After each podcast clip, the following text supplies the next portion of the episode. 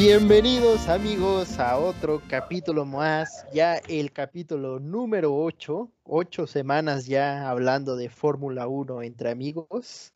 Eh, bienvenidos sean al octavo capítulo, donde esta semana que transcurrió no hubo acción en pista, no hubo carrera, pero eh, los temas, ya saben, la Fórmula 1 siempre da de qué hablar entre semana. Y hoy pues estamos eh, con Andrés, con Jorge, para comentar pues un tema que creímos se merecía un capítulo, pero también ah, estaremos hablando de lo que se viene para Turquía. Pero en general hablaremos de los siete campeonatos de Mercedes, eh, analizaremos eh, un poco de cada uno de ellos y comentaremos lo que ustedes quieren escuchar. Si ¿Es mérito de Mercedes o culpa de la FIA? Así que para ir empezando estos temas, para ir calentando la estufa, eh, le doy la bienvenida a mi amigo Jorge. ¿Qué, qué tal? ¿Qué tal la semana sin, sin Fórmula 1? Hola muchachos, ¿qué tal? Un gusto estar con ustedes nuevamente y para los que nos escuchan también. Y pues, ¿qué te digo, no? Una semana sin emociones, una semana sin hacer corajes de ver otra vez a Luis Hamilton en primer lugar. Ya, ya me estaba acostumbrando. Pero bueno, al menos ya estamos en, en Race Week otra vez. Y pues es una bendición, la verdad. Una verdadera bendición. Ver correr otra vez a nuestros muchachos en un circuito nuevo. Bueno, nuevo entre comillas, porque pues ya habían estado ahí. Pero bueno, a ver qué tal sale un gusto estar con ustedes, como siempre. Y, por favor, señor Andrés, platícanos un poco. ¿Qué tal? ¿Cómo están, eh, amigos? Eh, los saludo muy contento de estar en otro capítulo más de Fórmula entre amigos aquí con ustedes y con mis amigos Polito y Jorge. Eh, pues bueno, bien lo dijiste, Race Week. este, este fin de semana se va a disputar el Gran Premio de Turquía. Cabe mencionar que, bueno, ese premio de Turquía se corrió desde el 2005 hasta el 2011 y el que más lo ha ganado, bueno, la escudería que más ha ganado ha sido Ferrari. Este, el que más ganó, bueno, con esas, en esos tres años de, de Ferrari fue con Felipe Massa. Del 2012 al 2019, pues eh, salió del calendario y ahorita regresa para ponerle un poco de, emoción este, y bueno, salir un poco de, Europa, aunque bueno, bien sabemos que, que, este, que Estambul pues es una ciudad que, este, en la que se divide en dos partes, tanto en Asia como, como en Europa. Eh, pues, ¿sabes? Eh, quisiera aprovechar rápido para mencionar, eh, si supieron de la noticia hace como una semana o dos, me parece, hubo unos terremotos este, que afectaron tanto Grecia como Turquía, me parece. Entonces, este, híjole, ¿no? Que por un momento pensé que a lo mejor ese premio, se, en caso de que se hubieran, eh, hubieran sufrido daños la, pista, eh, pues a lo mejor se hubiera tenido que, que, cancelar o se hubiera tenido que hacer uso de otro circuito y en otra locación, ¿no? Pero bueno, no fue así. Entonces todos estamos listos para ver acción este fin de semana. les recordamos, la clasificatoria va a ser el sábado a las 6 de la mañana y la carrera va a ser el domingo a las 4 de la mañana, hora de México. Así que pues hay que, o bien se la avientan de sábado para domingo, este, conviviendo sanamente o manteniéndose despiertos y ya ven la carrera, o, o pues se duermen muy temprano el sábado y, y nos despertamos temprano el domingo poniendo la alarma. creo, creo que un verdadero fan de Fórmula 1 no va a dormir, se la va a echar eh, hasta las 6 de la mañana que va terminando la carrera y se va a dormir de las 6 de la mañana hasta las 3 de la tarde del domingo, yo creo.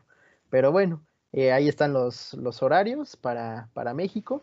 Y si nos escuchan de otro país, pues pueden escribirnos a nuestras redes sociales, de Fórmula entre amigos en Facebook y Instagram y ahí con mucho gusto pues les estaremos dando el horario para, para su país. Y bueno, para irnos eh, metiendo un poco en el tema de, Mercedes y, después hablar eh, del Gran Premio de, Turquía y nuestros pronósticos. Y justamente se está uniendo nuestro amigo Toño. Pero bueno, eh, ahorita le, damos la, bienvenida. Mencionaste 2011. 2011, la Fórmula 1 era completamente otra.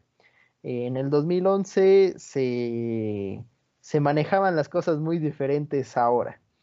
Tú lo mencionaste, Ferrari es eh, la escudería que, más eh, ganaba e incluso ya en los últimos años pues por ahí se metía Red Bull. Ahora, eh, la pregunta básica y con, las con la cual nos vamos a extender de aquí a lo que resta del programa, o bueno, a la mitad. Siete años han pasado del cambio de reglas más importante que ha tenido la Fórmula 1, porque de ahí en fuera han sido pequeños cambios. Siete años han pasado. Siete años de dominio de Mercedes. Y la pregunta obligatoria, creo, es, eh, ¿estos siete títulos son meramente mérito de los alemanes, de la escudería, o fue culpa y hasta cierto punto eh, cómplice la FIA para beneficiar a, Mercedes. ¿Cómo lo ven? ¿Mérito de Mercedes o culpa de la FIA? ¿Quién se quiere arrancar? Yo veo a, a, Toñito como muy ansioso por, por, hablar, por dar su, su, opinión. Y mira, vamos a, darle su espacio para que se presente y se aviente al ruedo, ¿no? Así que, por favor, Toñito, eh, preséntate eh, con nuestra audiencia y, bueno, contesta las preguntas del jefe. ¿Qué tal? Buenas noches a todos. Buenas noches, amigos. Buenas noches al, auditorio que nos escucha, que se toma el tiempo de escucharnos eh, debatir y platicar un poquito de todos estos temas. Híjole, respondiendo, yendo directo al grano y, respondiendo a tu pregunta, eh, para mí es mérito de Mercedes.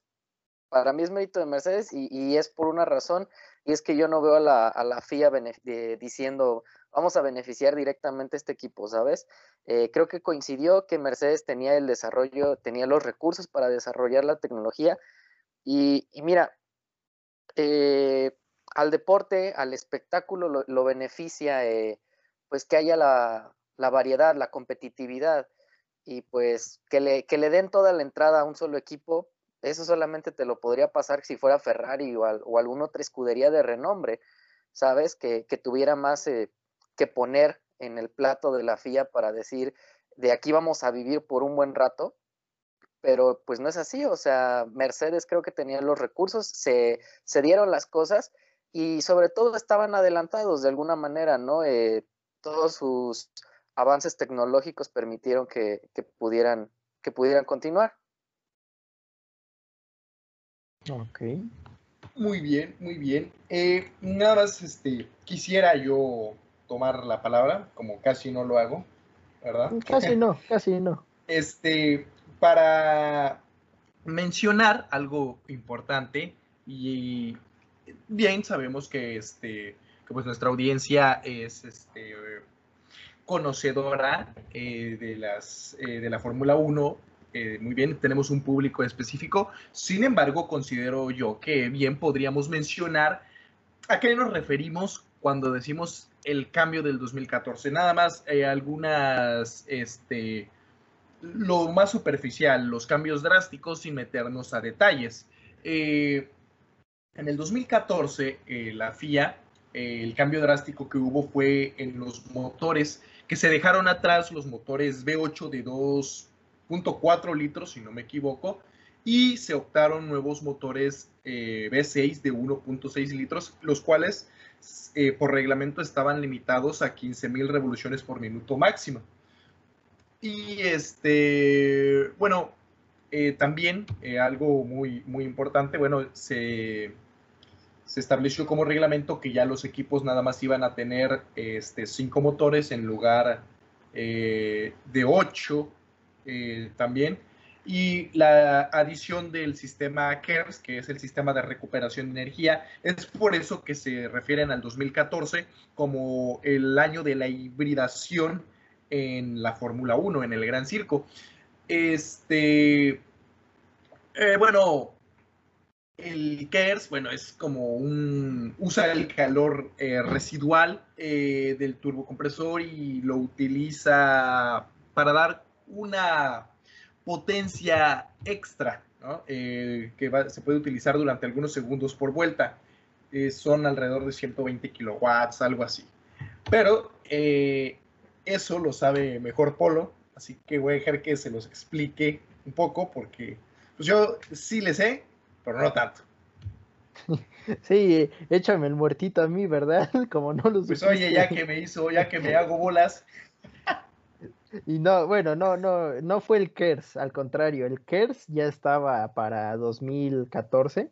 Eh, simplemente ahora se le denomina ERS porque y antes solo era, bueno, solo se le conocía como KERS y ahora ya es el MGUH y el MGUK, que uno va respecto al rotor del turbo y otro al calor que, genera el motor. Y, bueno, mm, eso, eso fue el, gran cambio, digamos, pero mm, para no perdernos un poco de la pregunta y ya después damos un poco más de, detalles de este, de este cambio tú, Andrés, ya que lo, ya que tomaste la, palabra, con este cambio que, hubo, eh, alguna, bueno, lo pongo de una vez eh, sobre la mesa. Mucha gente, y es un secreto a voces, dice que em, la FIA, bueno, Mercedes ya sabía del cambio de motores para 2014, con lo cual eh, se trabajó y se estudió año, con un año de, de anticipación a esto y se dice que pues Mercedes tuvo una ventaja para, para el 2014 en donde ya tenían un año de, de, de, adelantamiento. Desarrollo. Exactamente. Entonces, eh, después del 2014 y todo eso, eh, tú ves eh, todo esto, todo el éxito de Mercedes como culpa de la FIA, como culpa de los altos mandos, o de los méritos de, los ingenieros o del personal en eh, general? Ok, mira, te voy a dividir mi respuesta. Una parte te la voy a dar como persona que es hasta cierto punto nueva en esto de la Fórmula 1 y yo siendo este fanático nuevo, este, si me pongo a ver las estadísticas, a partir del 2014 que fue el cambio de reglamento, solamente ha ganado Mercedes. Nada más ha ganado Mercedes. Este, el último cambio de motores que se hizo fue a partir del dos, bueno, los motores anteriores estuvieron vigentes desde el 2007 hasta el 2013. Esos, eh, bueno, fueron los cuatro años de gloria de Red Bull, también un campeonato de Brown Mercedes y y, este, y Ferrari también dos campeonatos en, esos años. Y a partir de, la, de ese cambio de reglas, solamente Mercedes ha ganado, este, en este caso, pues, el campeonato tanto de, constructores como, pues, ha ganado su piloto.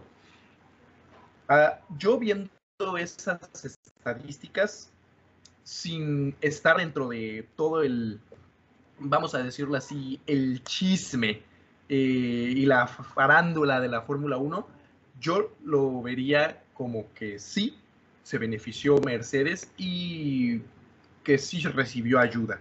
Porque, ¿cómo me lo explicaría, no? De que de repente, en el, justo en el cambio, empieza Mercedes durante siete años un, dominio eh, hegemónico. Entonces, eh, sí, yo opinaría que sí pudo haber este, ayuda y que a lo mejor tuvo ventaja injusta. Ahora también te lo voy a comentar. Y como una persona consciente, pues sabemos muy bien que pocas cosas eh, en esta vida son tan precisas y, tan buenas como, como un ingeniero alemán, como un equipo de ingenieros alemanes. Entonces, también, ¿no? Eh, podría decirse, pues sí, desarrollaron un, un buen motor y lo lograron sin, este, cometiendo pocos errores. Entonces, este, también por ahí pues, uno podría decir, ah, pues sí, es mérito.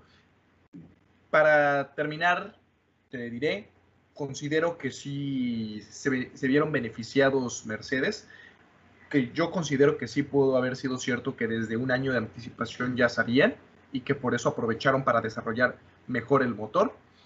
Y y que además eso complementado con la eficiencia de los ingenieros es el resultado que vemos ahorita del, del, dominio de Mercedes durante pues ya prácticamente siete temporadas. A ver qué, qué, tiene que decir nuestro amigo Jorge, que es el, el fan número uno de Hamilton y de Mercedes. y anda por ahí nuestro amigo Jorge. O, o solo dejó una imagen ahí congelada de él. creo que ya, creo que ya está. ¿Sí, se escucha? Sí, ya, ya. ¿Se escucha? Dale, dale. Sí. Bueno, le estaba diciendo que muy interesante la teoría de conspiración que nos soltó nuestro compañero Andrés. Pero bueno, la verdad, no creo que la FIA haya ayudado a Mercedes. Bueno, por mi parte, yo no pienso eso.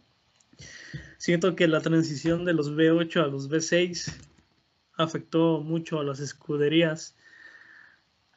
En general, pues a, toda la parrilla. Porque recordemos que en la temporada donde los V8 reinaban, pues eran competencias más reñidas, o sea, todo estaba muy, muy junto ya, no había tantas diferencias como ahora. Surgen los V6, ya los híbridos, y ahí se desata Mercedes. ¿Por qué? Porque siento que ellos supieron desarrollar mejor la parte eléctrica que, los que las demás escuderías. Digo, porque pues es muy fácil, ¿no? Desarrollar un motor de combustión interna, pero ya metiendo la hibridación, este, ya con eléctrico, siento que se complicó un poco más. Y también recordando que pues actualmente el motor de combustión interna suministra un 90% de la potencia y ya lo demás lo hace lo eléctrico. Así que siento que Mercedes se, se, pudo defender mejor en ese aspecto y pues más que nada por el presupuesto, ¿no? Soltaron mucho dinero.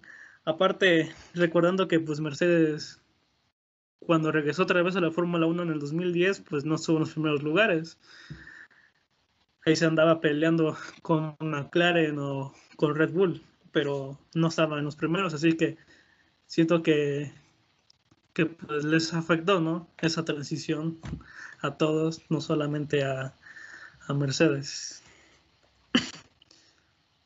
Pues, este, recordemos que, que Mercedes se, digamos, se hizo a partir de la ex escudería Brown GP, la cual pues tuvo una historia de, éxito de esas que pocas veces se ven y creo que con el paso de los años menos veces se, verán, porque mm, Ross Brown estuvo mucho tiempo, bueno, Ross Brown para quienes no sepan, pues es un ingeniero, un jefe de, de equipo que en sus años estuvo trabajando con Ferrari, con Schumacher, que estuvo con Jean Todd, que ahora es el actual pues, dirigente de la, de la FIA. Eh, ese equipo de Ferrari fue espectacular porque estaba Schumacher, Todd, eh, Brown y el que ahora será el, dueño o bueno, el CEO de la Fórmula 1. Eh, entonces, pues él, este señor Brown, decide salir de Ferrari y como decisión que toma cualquier mortal, dice, pues voy a hacer mi escudería. Ok, dale. Y pues para sorpresa de todos, en su primera y única temporada, gana, gana el, campeonato de, la Fórmula 1 con, este, con Jenson Button. Lo gana. Y pues Mercedes ve la, oportunidad de, de volver a la Fórmula 1 después de muchos años y compra la escudería Brown junto con las instalaciones que se encuentran en, en Brackley. Em, y a partir de eso, pues empieza a trabajar. a Mercedes todavía le tocó unos años con, con los B8. En ese equipo pues estaba Schumacher y el pequeño Rosberg. Y, sus, los primeros años de Mercedes pues les costó, eh, porque como bien lo dices, estaba peleando de mitad de tabla para abajo, pero llega el 2014 y ¡pum! De un momento a otro, eh, Mercedes se va a la cabeza y de ahí nadie lo, ha bajado. Em, respondiendo a la pregunta, si hay culpa de la FIA, yo creo que nada más lo pondría para el primer año, para el mismo 2014, porque si Mercedes supo con anterioridad los motores y cómo se iba a manejar, pues sí pudo haber sacado una ventaja grande y que la utilizó para 2014. Pero ya para 2015, un año, prácticamente dos después del anuncio del cambio, que los equipos no puedan eh, mejorar, porque incluso recordemos el, equipo que era campeón antes de, Mercedes y que también tuvo sus años de hegemonía, pues fue Red Bull. Y Red Bull tenía, bueno, tenía y tiene mucho dinero para, invertir, porque pues Red Bull no es una compañía pequeña. Eh, entonces, y Ferrari, ya, bueno, ya ni hablar de Ferrari. Entonces, tanto Ferrari, Red Bull y Mercedes, creo que por dinero no se detenían. Simplemente fue la, la sabiduría de los encargados de equipo y sobre todo lo que quiero ahora destacar y que comentemos ahora es el mantenerse, porque está bien, 2014 y hasta 2015 te la paso, pero ya del 2016 al 2020 que los otros equipos no puedan alcanzar a Mercedes, creo que eso ya no es culpa de la FIA, incluso en los últimos años la misma FIA ha intentado como que parar a Mercedes de tantas innovaciones y cosas que hacen. La FIA les dice, ¿sabes qué? Esto es ilegal y ya, ahí muere. Entonces, ahora les pregunto, eh, ¿es correcto que la FIA frene las innovaciones de Mercedes, en este caso por ser el equipo punta? O, la misma FIA le está haciendo un daño a la, a la categoría, a la Fórmula 1. Nuestro amigo Toño anda por ahí. Este, pues, creo pues, que no. A ver, mira, te voy a, te voy a, te quiero decir algo. Tú comentaste algo importante y que es un pensamiento lógico. Dijiste que, ok, para el primer año está bien, pero para el segundo debieron de haber mejorado. Yo difiero de, de eso. Un año de desarrollo anterior a todos es un año de corrección de errores, de aprendizajes. Y quieras o no, eso se acumula. Imagínate que el primer motor que desarrollaron, que desarrolló Mercedes, que fue un año antes que todos los demás, por decirlo así, que empezó a desarrollar, pues desde luego salió con errores, cosas que debían de haber mejorado, cosas que son lógicas en, el, en la etapa o en el proceso de diseño. Entonces imagina eh, que tuvieron que hacer adaptaciones y todo para ya el motor de la temporada 2014 y que ya habían corregido errores que se daban al inicio. Entonces, eso pasa igual con los, este, con los demás, con las demás escuderías. Van un año atrasados y es que eso se va acumulando. Yo siento que eso se va acumulando. No puedes decir, ah, ok, sí, nada más fue el primer año, porque no. Es un, es seguir la, e, el proceso de desarrollo de algo y la mejora continua. Entonces, no es nada más de, ah, un año y listo. No, se acumula, es, es, este, es acumulable ese año y al final pesa, o sea, desde luego. Eh, también algo que comentaste, Red Bull sí tiene mucho dinero, pero recordemos, bueno, todo, este, eso es obvio, eh, Red Bull no es, una, no es una marca de autos para nada, no, no es armadora. Eh, hasta hace, hasta el 2018 dependían de, Renault para sus motores, ya luego para el 2019 y 2020 fueron con Honda y para el 2021 quién sabe qué van a hacer. Este, así que también podríamos nosotros decir, pues Renault no desarrolló un motor y no ha desarrollado, no ha logrado desarrollar un motor que esté a la par del de Mercedes. Pero también impacta ese año que tuvieron extra de desarrollo. Es mi manera de pensar. No puedes decir, ah, pues ok, sí, este, nada más, este, una, eh, una temporada les dimos de, ventaja. Es como si tú dejaras salir a un piloto dar una vuelta antes y que todos los demás pilotos digan, ah, sí, ok, eh, perdónenme, vamos una vuelta atrasados, pero para la segunda ya vamos alineados. Pues no. O sea, es, eso es eso es ilógico. Entonces quería yo hacer ese comentario. Porque bueno, es mi manera de pensar. Respeto tu posición, pero es mi manera de pensar. Sí, sí, Dale. ¿Qué, qué tiene que decir Jorge? Este, yo considero que lo que está haciendo la FIA de tratar de parar a Mercedes, pues está mal. Aunque me duele reconocerlo. y más que nada porque la, la Fórmula 1 ha aportado muchas innovaciones al sector automotriz, recordando que las tecnologías que se aplican en los monoplazas también van para los carros de pues de calle, ¿no? Carros común y corrientes normales. Así que pues esas innovaciones pues no van a llegar a los carros actuales, ¿verdad? Y pues más que nada por la seguridad y, más electrónica, que es lo que principalmente Mercedes ha hecho, y la parte aerodinámica obviamente en su carro, pues siento que va a ser un mal en vez de un beneficio. Pues recordando la temporada del 93 con el Williams, recordando que Alain Prost fue campeón de pilotos en el 93 y pues el FW el carro era de los más avanzados que había en la Fórmula 1 en ese momento. Implementaron este, la suspensión activa y electrónica muy compleja, que pues lo hicieron básicamente un Mercedes actual.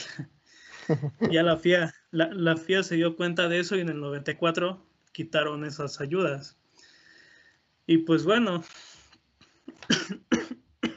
siento que le va a hacer un mal al sector automotriz si es que la FIA llega a hacer eso? Pues mira, la, se supone que la Fórmula 1 al ser eh, la categoría reina eh, debe de ir como que liderando los avances automotrices, ¿sí? Y hace años, en el 2014, pues el hecho de unos autos híbridos eh, apenas llegaban a, a lo que tenemos ahora tocar el tema de la electrificación, pues ya no se puede porque para eso está la Fórmula E. Eh, eh, lo digo porque mucha gente eh, dice, bueno, para los eléctricos y para los que quieren el medio ambiente, ya están los eléctricos. Regresemos a los V8. Ok, ahora, una pregunta que, que siempre me hago con este tema es, ok, Mercedes tuvo la ventaja, perfecto.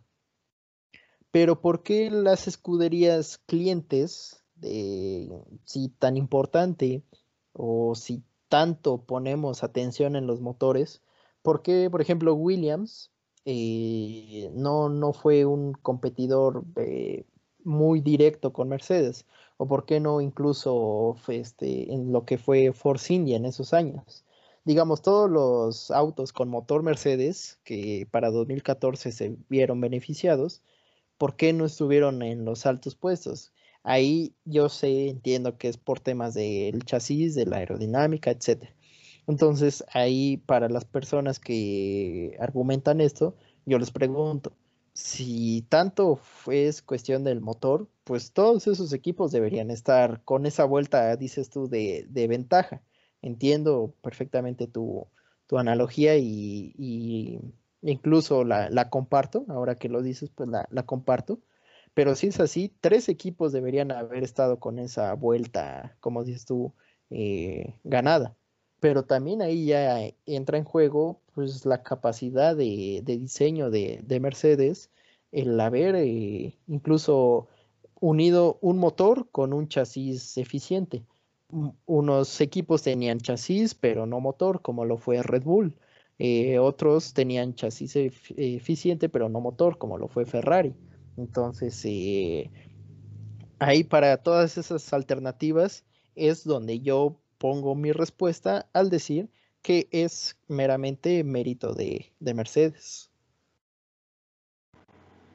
Ok, ok, eso, eh, tienes un punto también. Eh, bueno, eh, recordemos que para la temporada 2014 las escuderías que tenían motor Mercedes, bueno, eran Mercedes AMG Petronas F1 Team, que ese es el nombre completo, también McLaren Mercedes, Sahara, Sahara Force India F1 Team y también Williams eh, Martini Racing tenían el motor Mercedes que se denominaba PU106A Hybrid. Tengo yo una pregunta, Pablo, y eso, eh, digamos yo como nuevo eh, en, esta, eh, en este deporte, en la afición de este deporte, es una, una, duda que tengo y a lo mejor varios de nuestros, este, de nuestra audiencia tiene esa duda. O puede que no la tengan, también han de decir, bueno, ese, e, ese cuate no sabe nada. por ejemplo, los, los fabricantes de motores, o en este caso los proveedores de motores, que pues me parece son tres, cuatro, algo así. Eh, en ese tiempo eran tres. En ese, bueno, ah, sí, eran Renault, Mercedes y Ferrari. Sí, sí, sí, sí, Este, por ejemplo, yo siendo Mercedes, supongamos que tú eres este eh, Williams, ¿no? Yo soy Mercedes, soy el proveedor. Sí. Eh, tú me compras el motor, tú me pagas y todo. Ahora, ¿qué, me, ¿qué te asegura a ti, Williams, que yo te voy a dar exactamente el mismo motor que yo voy a utilizar? ¿Qué te, qué, te asegura o qué le asegura a la FIA que, por ejemplo, a ti te vendí un, un, motor que tiene otro tipo de tornillos, supongamos, y que con el mío yo gano, o sea, yo tengo tornillos diferentes y que por eso aligero medio kilo el, motor y eso impacta, ¿no? enormemente en el, desempeño del auto. O sea, ¿qué me asegura que yo no te vendo un motor al 99%? O sea, que está bien hecho, eh, sirve y todo, pero no es así fielmente el mismo que yo voy a utilizar. Bueno, o sea, eso es una duda que yo tengo, yo no, no, no, sé la verdad. No, y es, es muy válida y es muy buena pregunta. Ahí pues entra en juego tanto la FIA como el equipo que lo compra, porque mm, existe un reglamento de la FIA para cada temporada y en ese reglamento se dice pues cuánto debe de pesar el motor, eh, la capacidad, eh, los caballos de fuerza, etcétera. Entonces, con ese reglamento, pues el equipo que, que, lo compra, en este caso Williams, pues debe de hacer sus pruebas de banco. O sea, compran el motor y antes de montarlo en el chasis, pues ellos tienen que asegurarse que compraron lo que les vendieron para ver este, si tienen los caballos extras y así, todo eso. Pero ahí también entra algo interesante. Tú como equipo, eh, tú puedes sacarle, o sea, si tú como tus ingenieros te dicen, oye, porque como lo que dices, cambiémosle estos tornillos al, motor o cambiémosle el diseño de esto y cabezal, lo que tú quieras. Tú como equipo también puedes hacerlo.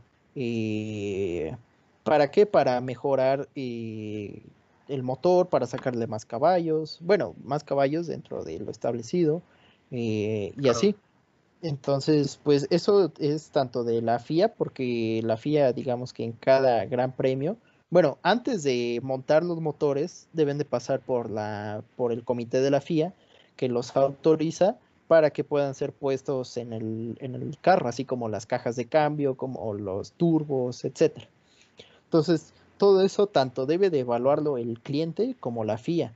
Y, y, tú, pues como cliente, si tienes la capacidad y si tienes un ingeniero muy bueno que diga, oye, pues cambiémosle esto, pues adelante pero en general eh, creo que hasta sería desgastante para Mercedes el hecho de estar pensando en motores, o sea, vamos a hacer nuestro motor, pero le vamos a vender otro, porque sería armar más piezas, sería gastar más tiempo, eh, hacer otros moldes, etcétera. Entonces creo que por ahí no iría tanto el juego eh, desleal, creo yo. ¿Tú, Claro, era una pregunta que, yo tenía, a ver, pero a ver qué, qué, qué, qué, opine Jorge, porque pues, digamos, creo yo que es una pregunta válida. Sí, sí, sí. No, y está bien la pregunta. Pues como dice Polito, ahí entra la FIA y el equipo, el equipo cliente, se puede decir. Pues para eso están los, los reglamentos que puso en la Fórmula 1, porque pues va a ser algo canijo, ¿no? Que tú hayas comprado un motor Mercedes y te hayan dado un boxer de 1.6 litros, pues eso ya no se puede, ¿verdad? obviamente no, siento que la verdad no, no sabría decirte exactamente cómo se llama ese, ese reglamento hacia los motores, pero sé que existe. Y pues en caso de que te hayan dado un bolster de 1.6 litros, entonces ahí sí se va a hacer un relajo. Y más que nada se van a ir en contra de pues de la escudería que te lo suministró. Así que al menos de que te hayan vendido un motor con baja potencia, pues yo creo que no, la verdad. Sí, y este, si no, si no, para las personas que puedan pensar que no hay un reglamento del motor, pregúntenle a Ferrari qué es lo que, que pasó para esta temporada y por qué su bajón de rendimiento. ¿Por qué? Porque encontraron que el motor Ferrari del año pasado, pues, quemaba más gasolina de la que se debía y por eso sacaba más potencia. Eh, pero ahí también entramos en temas pues de historia y de Ferrari, Fórmula 1, que pues si hubiera sido otro equipo, eh, no sé, hablan, hablamos de un Haas, hablamos de un tal vez eh, Racing Point, que si hubieran hecho pues, eso, sin duda los hubieran penalizado muy fuertemente, pero pues como fue Ferrari, simplemente, bueno, te lo pasamos, pero ya, ya no lo hagas. Y pues, no pasó de un jalón de orejas, ¿no? Sí. Y eh, esa es la principal razón del, bajón de rendimiento de esta temporada de Ferrari, porque pues pasan las carreras y los ingenieros de, de, Maranello pues no, no saben cómo suplir esa falta de, potencia que les daba el gasto extra de, de, combustible. Pero ahora pasando un poquito más al reglamento ya para ir cerrando el tema, eh, al principio, en los primeros años de, estas, eh, de esta nueva Fórmula 1 híbrida, habían reglas que no sé si te tocó Jorge, si tú lo llegaste a ver alguna vez, Andrés. Sobre todo ha pasado mucho con Honda, porque Honda, eh, si no mal recuerdo, llegó en 2015 para estar de nuevo en la Fórmula 1 y pues todos los temas de fiabilidad fueron los que más le, complicaron la vida a Honda en los primeros años. Y habían penalizaciones por cambios de cajas, motores, turbos, etcétera, que, a veces habían penalizaciones de 60 lugares en parrilla, cuando son solo 20 carros. Entonces, eh, o incluso salir desde pit lane, si no, pregúntale a Stoffel Van Dorn o a Fernando Alonso cuántas de esas no se comieron en los primeros años de Honda.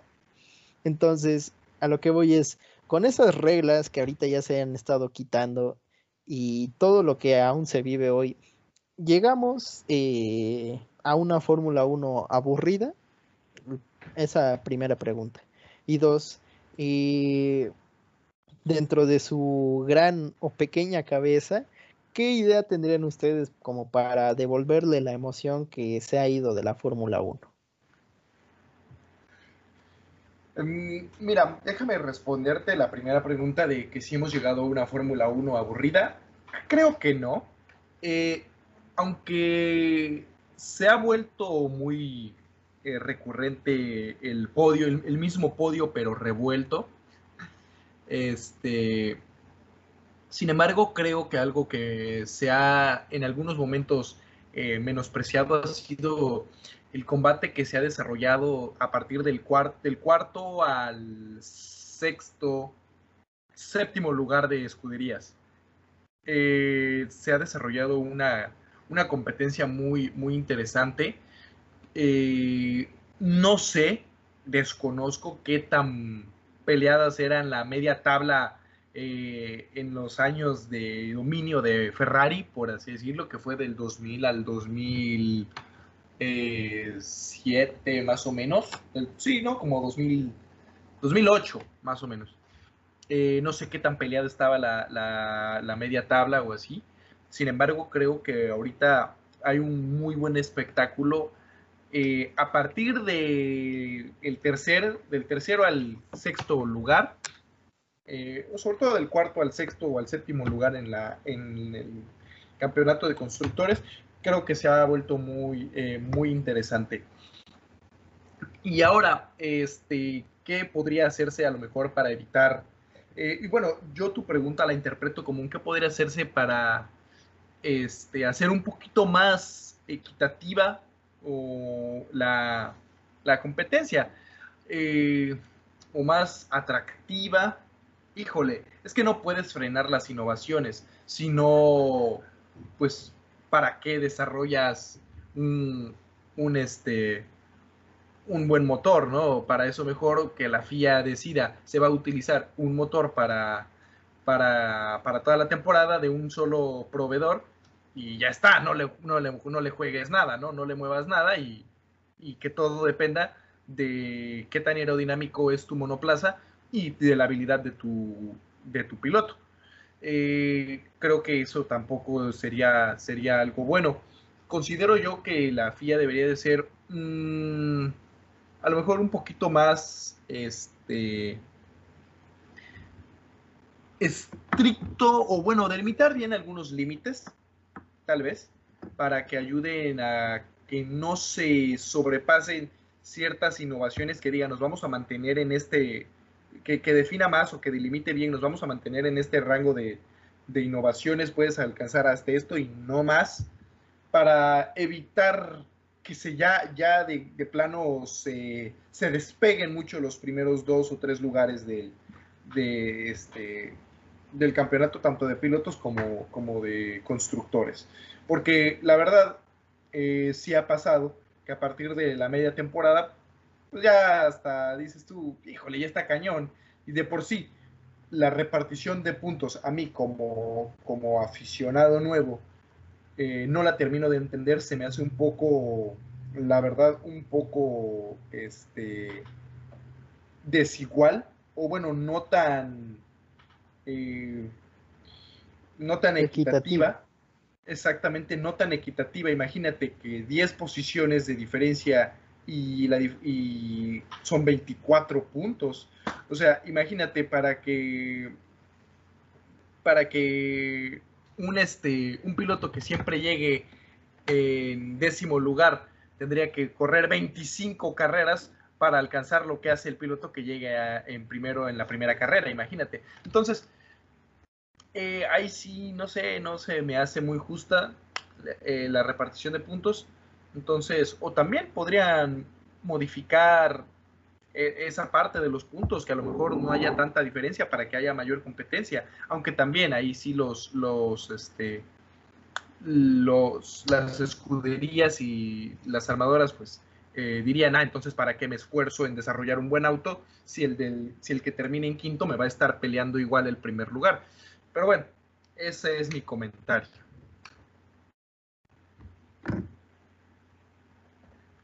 Pues bueno, mi opción para volver a hacer la Fórmula 1 competitiva es cambiar a Lewis Hamilton a Williams. Pues buena, buena, opción. Y, pasar a, y pasar a Kevin Magnussen como primer piloto. no, no, no, a, a Stroll o a Ocon. a, uno, a uno de esos. Y también estaba pensando eh, pues, en quitar a Mercedes, ¿no? Ya de la Fórmula 1. Pero imagínate, quitamos a Mercedes, Red Bull va, va a seguir con el dominio. Quitamos a Red Bull, va Ferrari, quitamos Ferrari, va McLaren hasta llegar a Williams. Y pues esa no es la opción, ¿verdad? Yo, otra cosa que estaba pensando también era que pues Mercedes compartiera sus trucos aerodinámicos y ya los aplican a las demás escuderías para tener un resultado como el de Racing Point. No, no se me ocurren muchas cosas, la verdad, porque pues pues en sí, pues son méritos de Mercedes. Así que, bueno, te, doy la palabra, Polo. pues, mira, eh, creo que algo que podría ser muy bueno, pero nunca en la vida va a pasar, es que todos corrieran con un mismo motor, así como lo dijo Andrés. Si todos llegaran a correr con un mismo motor, nos, evitaría nos evitaríamos muchas horas de crítica, de incluso notas, etc. Eh, pero como eso no va a pasar por intereses mismos, imagínate, un Ferrari con motor Mercedes, ¿qué van a decir los tifosi? O un Mercedes con motor Honda con unos franceses utilizando eh, cosas eh, alemanas. No, ahí no, ahí no, no van a, creo que eso nunca va a pasar. Sería una buena opción, creo yo. Eh, pero bueno, mm, se comentó alguna vez lo de la parrilla invertida, pero creo que eso es o sea, como que ya sale del lugar de, la Fórmula 1, porque pues si empieza a ver eso de parrilla invertida, los equipos van a, van a saber cómo administrarlo a su favor e incluso decirles a sus pilotos, sabes qué, ya en el sector 3, aguántala tantito para que salgamos en buena posición. Entonces, eh, híjole, o sea, ¿Cómo mejorar la Fórmula 1? Se lo preguntas a tres estudiantes de ingeniería. Eh, sin duda es algo muy, muy difícil de, hacer. Y el hecho de, parar las innovaciones, pues creo que va en contra de la filosofía de la Fórmula 1. De la competición, claro. Sí, porque si tú le pones un alto a, a los desarrollos, pues los ingenieros pueden pensar, pues, entonces, ¿para qué hago aquí? Si, si solo voy a replicar el reglamento o solo voy a replicar lo que ya está hecho, pues para eso pueden contratar a técnicos y bueno, que no se malentienda. Pero a veces el, ego de un ingeniero está en el hecho de innovar, de ser eficaz, y pues eso iría en contra de, la filosofía misma de la ingeniería. Pero bueno, eh, siete años y, lo que decías un poco para ya cerrar esto y sobre todo que no se me pasara, me comentabas el hecho de llegar a mitad de temporada eh, ya con resultados prácticamente hechos, pero en la temporada, si no mal recuerdo, 2017 y 2018, Ferrari llegaba a Bélgica como primer lugar. Y Ferrari eh, estuvo cerca de quitarle esos títulos a Mercedes, pero ahí es donde también entra un punto y ya que sea el último de este tema. Ahí entra tu director de equipo, que en este caso sería Toto Wolf, y tus pilotos, Nico Rosberg, Valtteri Bottas y Luis Hamilton. Contra lo que fue en su momento Mauricio Arribavene, Raikkonen, Vettel, ahora Leclerc y Binotto. Eh, todos con nombres importantes, pero ahí también creo ves la eficacia de tu director de equipo y de tus pilotos, porque al menos en los últimos años Hamilton e incluso Bottas no han cometido los errores que cometió Vettel en su temporada en la cual estaba peleando directamente con Hamilton. Entonces ahí también le sumamos culpa a los pilotos o no.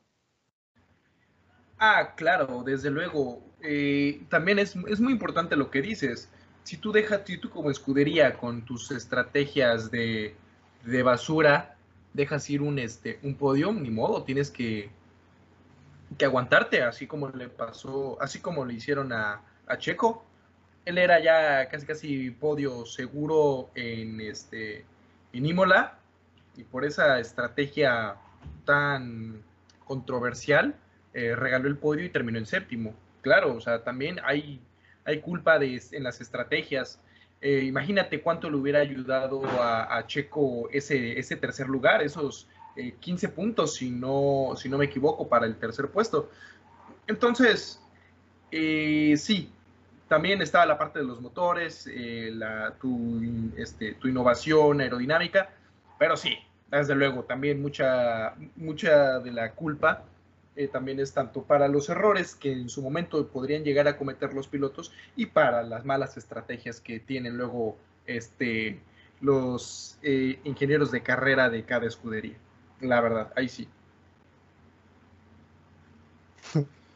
Jorge, ¿qué opinas de tu querido Ferrari, de tu amigo Matías Binotto? Su amigo personal con el cual eh, llega a cenar. Tiene su WhatsApp. Eh, llega a cenar al menos una vez al mes y a compartir una botella de vino y las estrategias para, para la siguiente carrera. la pizza, manja la pizza. Sí, yo le ayudaba con las estrategias. Ferrari había sido campeón cuatro temporadas. Así que tranqui, más bien creo que tú eres el de las estrategias, por eso han perdido. Ah. Créeme que mi bocho tiene mejor gestión de neumáticos que Ferrari, así que tranquilo. Pues no, se lo has cambiado en siete años. Le han durado más de siete años. Están lisos, ¿eh? Que, los tiene que calentar para que tengan adherencia. Le pone su manta térmica antes de salir a la calle. pero es una colcha de tigre, es una colcha de tigre. Pues sí, ¿no? Hablando del suegro de Andrés, de Matías Binotto, pues en una Fórmula 1 donde no se te permite pensar por ti mismo y ya prácticamente le tienes que hacer caso a tu ingeniero, pues sí es un poco difícil que, que tú como piloto, como piloto pues tengas un poco de mérito, ¿no? en la pista.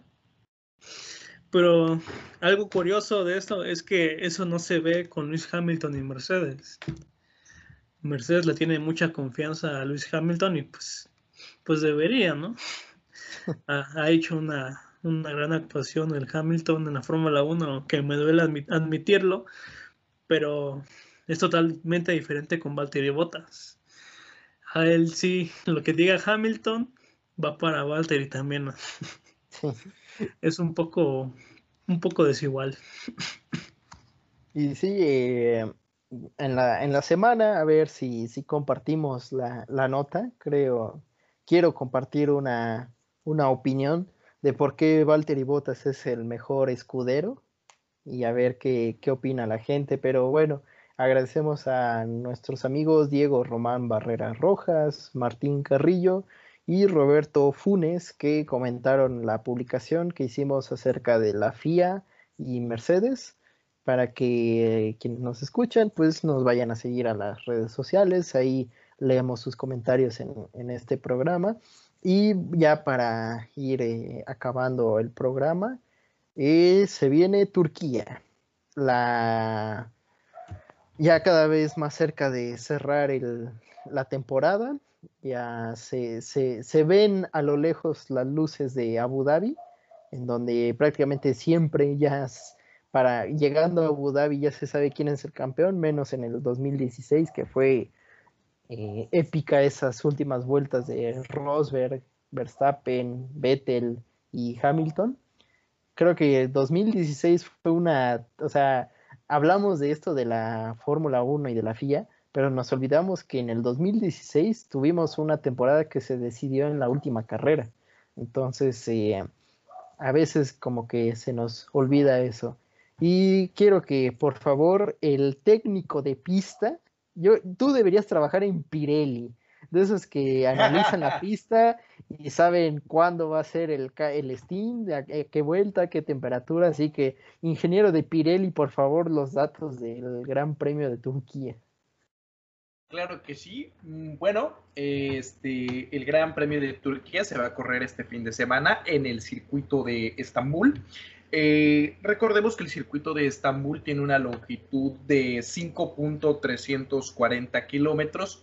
Van a ser 18, eh, perdón, 58 vueltas para una distancia total de carrera de 309.720 kilómetros. Va a ser el 13, 14 y, 15 de, noviembre. El circuito tiene este, 14 curvas eh, la vuelta récord, la más rápida, eh, es para Juan Pablo Montoya, es colombiano, si no me equivoco. Todos los Eh, parceros de Colombia. eh, para, con la escudería McLaren Mercedes en el 2005, que hizo un tiempo de un minuto con 21, un minuto 24.770. Eh, esa es, esos son los, los datos eh, estadísticos de- del Gran Premio de Turquía y bueno, del circuito de Estambul, donde se, se estará corriendo este 13, 14 y 15 de, eh, de noviembre. Así es. ¿Y algo más que quieras decir o ya nos aventamos el pronóstico? Ah, este, no, pues a ver, tú eh, aviéntate tu. Bueno, no, tú siempre eh, te quieres aventar el, el, este, el, último. Bueno, nada más eh, cabe mencionar que este premio de Turquía también sale a la, a- al rescate por la cancelación del Gran Premio de Brasil en Sao Paulo, en el Autódromo José Carlos Pase, eh, que bueno, por la pandemia de COVID-19 en la cual seguimos inmersos y, y en Europa pues tantito peor. Este, bueno, eh, por eh, los, las adaptaciones que se tuvieron que hacer a, este, a esta temporada 2020, pues bueno, el Gran Premio de Turquía iba a ser el Gran Premio de Brasil, pero como fue cancelado, se, se habilitó este, este circuito para esta temporada. Y, ok, me Bueno, voy a aventar antes- mi... Antes Ah, de, bueno, bueno. de tu pronóstico, no sé si, si tenías el dato, Jorge, y te lo ando ganando, de lo que tiene que hacer Hamilton para coronarse este fin de semana. Si no, si no lo tienes, pues aquí, aquí se lo cuento. Ya no tiene nada que hacer ese güey, ya es campeón. Dice, sea, que debe me- de me- quedar me- entre los pri- debe quedar entre los primeros 19 lugares y que Valtteri Bottas quede, de- quede en, el, en el vigésimo. No le haga. Me encanta cómo es que Jorge se refiere a un seis veces campeón del mundo como ese güey. Pues, eh, mira, pues más o menos como, como lo dices tú, eh, Hamilton debe de ganar o ser segundo o ser segundo, tercero o cuarto y que Bottas no gane o ser quinto y que Bottas no acabe en segundo lugar o ser sexto y que Bottas no acabe en, en segundo. Nada, ya es, es prácticamente O un sea, hecho. A, a ver, a ver, a ver. O sea, entonces, si gana, Mira, ya incluso, estuvo. ja- ja, sí, sí, sí, si gana ya. Incluso si es segundo ya, Independientemente del segundo lugar de Bottas. independientemente. Incluso si llega segundo. Eh, incluso si llegara a ser décimo, Bottas debería quedar en sexto para que Hamilton gane. O sea, si Bottas queda sexto, a Hamilton le resta con que ponga un punto en su en su matemática. Entonces, Con que haga Eh. la, la, la, la vuelta más, más rápida. Sí, entonces eh, sí creo que lo que tendría que pasar es que eh, Hamilton no acabe la carrera y que Bottas Ah, sea que- primero. O que tuviera algún, al- al- algún incidente que a lo mejor no le pudiera, una pochadura o algo así. Sí, o bueno, que no le que, pudiera. que termine fuera de los puntos y que Bottas eh, sume unos cuantos, eso alargaría la espera. a- Alargaría, ¿no? Sobre todo si ganara, alargaría, porque pues bueno. Pero bueno, son escenarios muy poco, muy, muy, muy poco probables. Sabemos que Hamilton, pues es curioso, casi no se ve involucrado en accidentes, ¿eh? Al menos en esta temporada no se ha involucrado en demasiados y ha tenido muy pocos errores. Entonces, es- eso sí está, sí está bueno. Así que ahora sí, si no tienen algo más que agregar, aviéntense su podio. Ok, perfecto. Mira, mi, mi podio es Hamilton, eh, Verstappen y ahorita este, sí le voy a, a- a aventar este, Leclerc. Ok. Confías mucho en el, confi- confía mucho en el chico de Mónaco. Tiene mucha fe el Andrés. Sí. Claro, claro. Ojalá, ojalá. Sí. ¿Tú, amigo Jorge? Pues voy a tener que poner a los dos Mercedes en primer lugar. Y yo, pues obviamente con primero me refiero a tu papá Luis Hamilton. De ahí Valtteri Bottas y Max Verstappen. Pues un, un podio que ya se ha visto mucho. Y, y viendo la, la, pista, pues sí, eh, creo que el primer sector se lo puede llevar Valtteri Bottas porque son curvas medio, medio lentas, medio rápidas. Eh, entonces el primer sector va para Bottas. Pero ya los otros dos creo que Hamilton puede ganar porque ya son de frenadas más eh, bruscas, más potentes y ahí creo que es donde gana, gana el británico. Así que igual creo me voy eh, Hamilton Bottas y es que igual diría que Verstappen, pero no sé si jugarla porque Fíjate que la semana pasada, si no hubiera sido por el problema que tuvo, yo creo que Gasly lo hubiera hecho muy bien. Entonces, eh, no sé si aventarme con, con Gasly, pero... O con, no. con Richardo. No, porque no es una pista tan, tan rápida al parecer. Eh, como que Renault, bueno, digamos que Renault ganó en la, o llegó al podio la semana pasada por cuestiones de, de, lo que pasó con Checo y del retiro de Verstappen. Pero si no hubiera sido por eso, pues Renault no, no está cerca. Entonces, pues eh, vámonos con la fácil. Eh, me quedo con lo que dijo Jorge. Hamilton, Bottas y Verstappen. Y ya si queremos meterle ahí algo de jiribilla, pues dejo por ahí a Gasly. ¿En el top 5? En el top 5 junto con Checo. Ah, bien, bien, bien, bien, bien, ¿eh?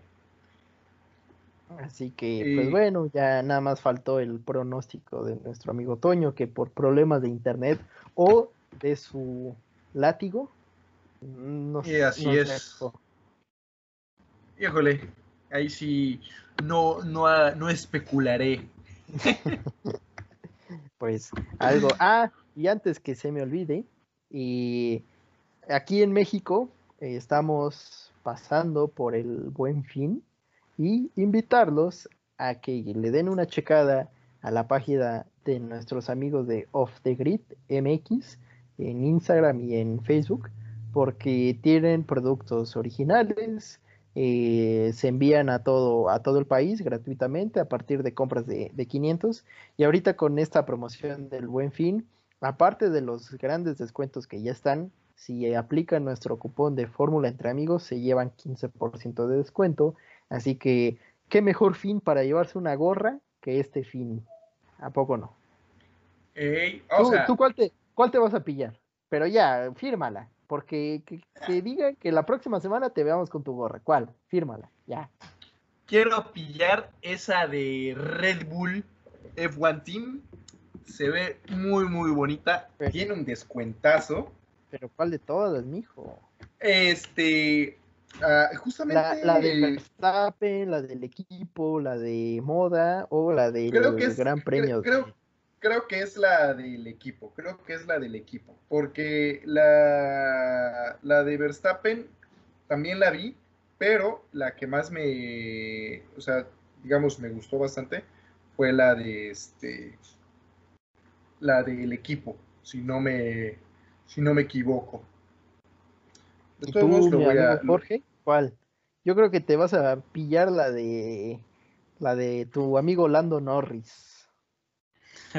Es lo que te iba a decir, que me, gustó mucho una de McLaren, pero no sé si irme por la azul o por la amarilla. Ambas. Una de esas dos. Yo, yo ya tengo mi compra, ya, ya está. Es más, ya está la parte. Yo me voy a llevar la gorra de Mercedes, la roja, la de tu amigo Valtteri Botas. Está, está muy bonita esa, esa gorra roja y con los descuentos que hay este fin de semana y más el descuento de fórmula entre amigos, ya prácticamente te, están regalando la gorra, así que si no lo aprovechas esa, este fin. Esa gorra roja está muy, muy bonita, pero sabes, yo pensé que era más bien como tirándole a vino, pero no, sí es roja. Sí. va como ahí se va degradando. Pero pues bueno, para quienes nos escuchan, visiten Off the Grid MX, chequen sus productos.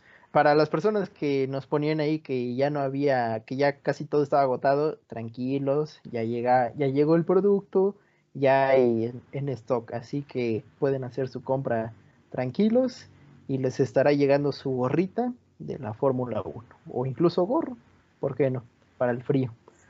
Entonces, si Creo que mi amigo Andrés ya está, está haciendo la ya está metiendo ahí los datos en la tarjeta para hacer la compra. Ya estoy ahorita, eh, porque ya la encontré. Y en lo que. Primero, primero despidámonos de, de nuestra audiencia por habernos acompañado en este, en esta nueva entrega de Fórmula entre amigos. Este, ¿quieres despedirte, Polo, para que, y después Jorge, para que yo dé eh, la palabra final? Como casi no te gusta hablar. Pues bueno, nada más eh, que, que, nos sigan, que nos comenten, que nos pregunten todo en Fórmula entre amigos. Estamos toda la semana recibiendo sus comentarios y felices de, de hablar con, de Fórmula 1 con todos ustedes. Y pues bueno, por mi parte, muy feliz de estar con ustedes y con los que nos escuchan, obviamente. Y pues como dice el jefe Polo, dejen sus comentarios. Si quieren escuchar algo en especial, pues lo comentaremos en el próximo podcast. Así que, por favor, vayan a nuestras redes sociales y ahí comenten lo que gusten. De mi parte sería todo y pues hasta la próxima. Por favor, Andrés. Muy bien. Muy bien, entonces agradecemos que nos hayan acompañado hasta acá en el programa del día de hoy. Les recordamos que este fin de semana el Gran Premio de Turquía y el, la próximo martes, la próxima semana, ya estará, pues tendremos todo el resumen, ¿verdad? De, de, la, de todas las emociones que se vivan durante el fin de semana. Entonces, recuerden, eh, Off the Grid, para que vayan y se, se pillen una, una gorra, este, disfruten esta semana y también eh, eh, agarren algo en, en el buen fin. Nos estamos viendo muy pronto. Hasta luego. Adiós.